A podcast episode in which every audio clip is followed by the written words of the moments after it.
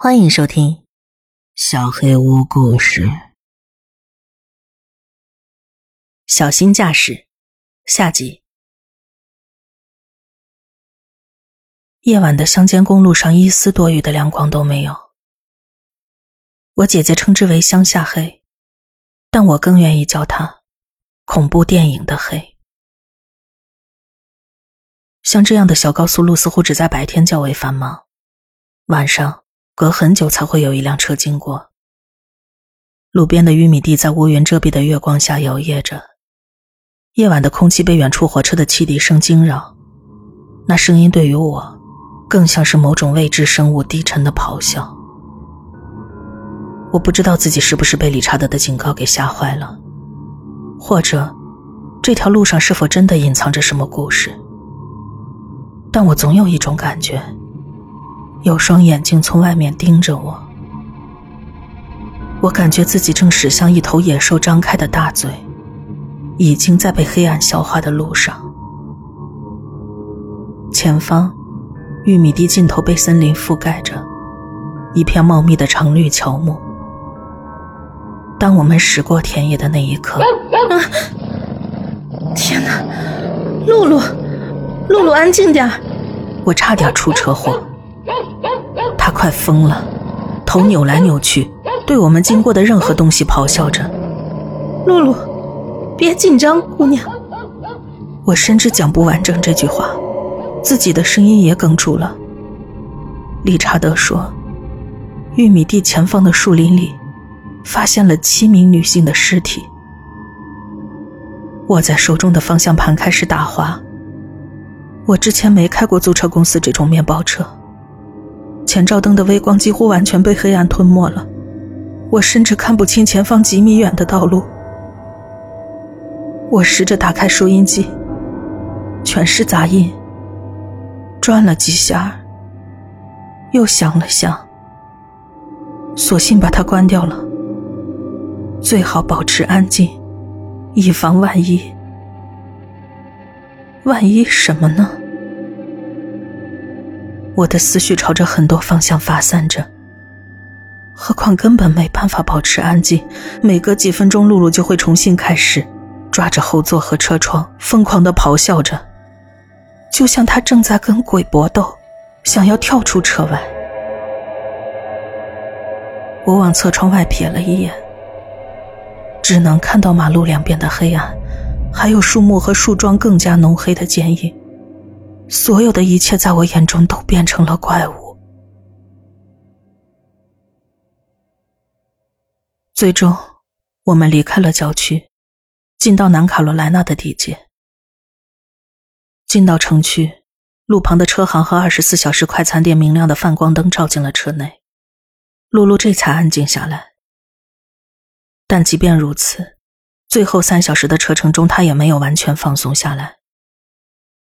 尤其是我们偶尔经过一些空旷的农村地区时，他似乎格外紧张。偶尔他会表现得很警觉，就像有人漂浮在车窗外跟我们一起行进着。那时露露就会僵在那儿，但我也不再理会了，我只当他是因为长时间坐车而不安。行程结束时，露露几乎筋疲力尽，她一夜没睡，我也筋疲力尽。露露的嚎叫让我时刻警觉，但她并没有让我时刻紧盯着道路，就像喝了太多的咖啡引发的紧张心慌一样，感觉自己随时都要撞到什么。姐姐睡觉之前发短信告诉我钥匙在门店下面，当我把车在她家门口停好，已经凌晨三点多了。车停下来，露露终于不再叫了。没错，宝贝儿，我们到了，你现在可以放松了。借着车窗外的微光，我转身伸手去拿睡袋。露露发出粗重而急促的喘息声，听上去就像刚跑完几公里。嘿，放松啦。我抓起包后再次坐好。你在气什么呢，姑娘？我们已经……露露坐在我身旁，面对着车后座。她的嘴紧闭着，舌头没有伸出来，胸膛没有起伏。平静而专注，呼吸缓慢而无声。不是他，那个呼吸声不是他，而是来自后座的某个地方。露露露出牙齿，低吼了一声：“好了，姑娘。”我努力让自己的声音保持平静，但是我在发抖，我几乎控制不了自己的身体，我游离在自己的身体之外。我我我们进去吧，走。我摸索着门把手，出来的时候差点摔倒。我试着拨报警电话，但是手抖的厉害，厉害到我没办法解锁。露露跳出来围着我转。她处于高度戒备状态，她低着头，像掠食者一样弓着背，紧靠在我的腿边。我跟他一起倒退着远离面包车，他一直挡在我跟车子中间，闪身倒退着走。我想方设法解锁了手机。就在我要按下紧急呼叫那一刻，车里传出了什么动静？一个金属的咔嗒声，是车的后门。我把车锁好了，但是从里面当然可以打开。街上很黑，只有不远处十字路口的一盏路灯发着微光。家里人都睡了，只有我一个人。黑暗的角落里，我听到有什么东西划过面包车的后门，接着是一阵轻微的撞击声。随着车门缓缓打开，一个生物现出身影，谨慎的观察着周围的安全。就在车门完全打开之前，我按下了紧急呼叫：“九幺幺，你有什么紧急情况？”“九幺幺，你有什么紧急情况？”但我没办法回答，我僵住了。门完全打开时回弹了一下，一个浑身赤裸的人掉了出来。四肢趴伏在人行道上，一头乱糟糟的金发在昏暗的光线下闪着光。当那个人再次站起，我几乎昏倒。是迪恩，你你好，我我需要帮助，有人在我车里，请请派警察过来，我在。露露吠叫着冲上前去。他妈的狗崽子！谁能让这条狗他妈的闭嘴？迪恩浑身是汗，只穿着一条平角短裤，他看上去状态不太好。他妈的一个晚上，汪汪汪汪汪汪！他伸出双臂，我这才看见他手中有把刀。他用另一只手拨了拨额头上汗湿的头发。他妈的还要躲在你那堆没用的狗屎底下！车里热的跟蒸笼一样，热的我把衣服都脱了。我他妈还得听这条死狗一直叫啊叫。请快点派人过来！我一遍遍重复着姐姐的住址。拜托了，他有刀。啊，他有刀。呃，蒂恩走上前来，刀朝着露露。熟练的左右手换来换去的把玩着，每次我一动，这条死狗就朝我发疯，汪汪汪汪！迪恩，求求你，我不知道你想要什么，但是求你了。你应该谢谢我，知道吗？他左右手挥舞着刀，像是在训斥我。你完全不是我的菜，今晚选择你，完全是在做慈善。好，好。对不起，我只想让他离开。你知道为什么吗？根本就不是我想要你。我觉得你也就六分，最多七分。但是我弟弟，他觉得你已经足够了。我就说，好吧，好。所以，我要把你抓起来，给他带回去。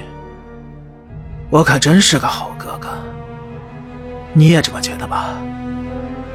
好兄弟就是这样，互相帮助。我希望他的第一次足够特别。是，我我知道，我知道，你是个好哥哥。我没有放下电话，希望接线员能听到我的声音。本来多简单的一件事儿，轻而易举，早就该搞定了。都是因为你这个汪汪汪小姐。他紧握着刀，俯身上前，盯着露露。你就继续对着电话哭吧，但是一定得告诉他们，你的狗也死了，因为这个杂种活该。不，迪恩冲向露露，挥刀砍了过去。当刀刃扫过露露的背部，他大叫着翻到了一边，然后又爬了起来。随后大叫的是迪恩，他的刀落在了地上，随即向后倒了下去。我的手。即使是黑暗中，我依然能看到露露被刀切开的背部渗出的鲜血。我也能看到他把一只血淋淋的手吐到了人行道上，就像那是一只磨牙玩具。我要杀了这条狗！迪恩大叫着，鲜血从断裂的手腕处不断涌出。他伸出另一只手，捡起那把刀，转身面向露露，但是露露已经先一步冲了过来，他跳起来扑了过去。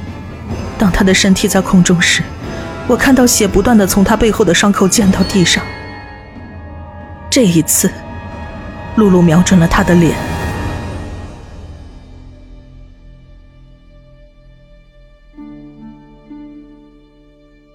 事实证明，一只被切断的手作为 DNA 样本来说太绰绰有余了。警方只用了几天时间就确定他与那七名女性受害者身上残留的 DNA 匹配。迪恩的入狱照片上展示了一个人的脸被撕碎又缝合，淤伤与创口数不胜数。那晚警察赶到时，他已经在人行道上奄奄一息了，脖子上的伤口还没止住血。至于露露，我已经把她抱进了屋子里。警察进来时，露露躺在我腿上，一动也不动。不久之后，迪恩的弟弟亚伯作为从犯被捕。几天后的新闻发布会上，警察局长说，过去一年半以来，两兄弟一直在偏僻的公路上使用道路陷阱，对过往车辆造成损坏，迫使他们停下来。而大多数情况下，他们只是修理汽车，仅此而已。这不过是他们为父亲谋取生意的骗局。但当司机是个年轻漂亮的独身女人时，两人就用店里的卡车把女人绑到玉米地外那个荒凉的地方。警察在卡车里发现了至少四名女性的 DNA 样本。警察局长最后说：“对于最后一名潜在受害者，兄弟俩似乎是大意了。但要不是被骗到修理厂时他身边带了条狗，谁也不知道会发生什么。”我合上电脑，剩下的不想听了。后来我在网上看到理查德被记者包围时一手遮脸的照片，没有证据表明他以任何方式参与其中。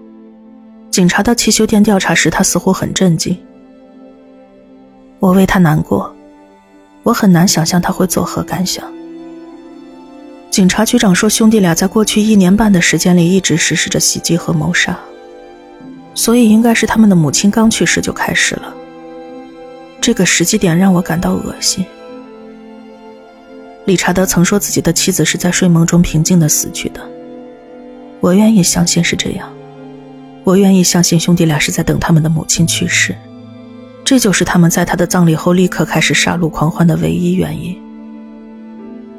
不管他们做了什么，我真的希望，哪怕只是看在理查德的份上，他们没有等得不耐烦，从而对他们的母亲做了什么。经历了这一切，想要在一个新地方安顿下来是超现实的。我感觉自己离旧生活已经很多很多年了。不过，在男朋友听说这个消息之后，他给我发了条短信，说：“希望你没事。”之前的我可能会坐在那花上好几个小时考虑如何回复，而现在，我立刻回了消息：“我没事。”界面上出现了对方输入中的提示，然后就没有然后了。那天晚上，新闻上播报了关于露露的片段，大家为她的忠诚举办了一个完整的仪式。我一般不会看完完整的报道，已经够惨的了。有人通知我，我需要出庭作证，这将是一个漫长的过程。我想尽可能的避免涉及过深，但是我一定要看关于露露的报道。今天下午，人们为英勇救主的斗牛犬露露在东区动物医院门口举行了欢迎仪式。那天中午刚过，很多人来到动物医院门口欢迎露露出院。画面中记录着露露的脸，而她当时正在看着面前的警察、记者、网红、医护人员，以及普通的大众。我就站在旁边，看上去一脸尴尬。看见了吗，姑娘？露露正跟我一起看着新闻。我抚摸他背上那条长长的伤疤。露露蜷缩在沙发上，头枕在我的腿上。新闻上就是你跟我，看到了吗？他被白天的喧嚣弄得昏昏欲睡，而此时他抬起了头。好像对自己十五分钟的专题报道并不太感兴趣，他叹了口气，重新把头靠在我的肚子上，又睡着了。报道结束，我把露露推醒，等她出去方便完之后，我们两个拖着脚走进大厅。我领着露露进了卧室，我扯下被子上床，露露找了个角落趴在了木地板上。别，过来，姑娘。她抬头看了我一眼。一只爪子搭在另一只上，我拍了拍旁边，以后你就睡这儿吧。上来，她哼了一声，摇了摇尾巴，然后笨拙地跳上了床，伤口好像还是有些疼。我关上灯，露露靠在我身上，把头枕在我腿上，可以吗？她发出一声低低的嘟囔作为回应。学会习惯吧，小漂亮，你比这值得更好的。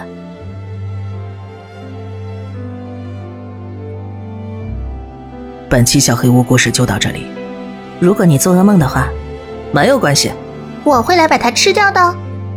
我是小黑屋的墨，那我们梦里再见了。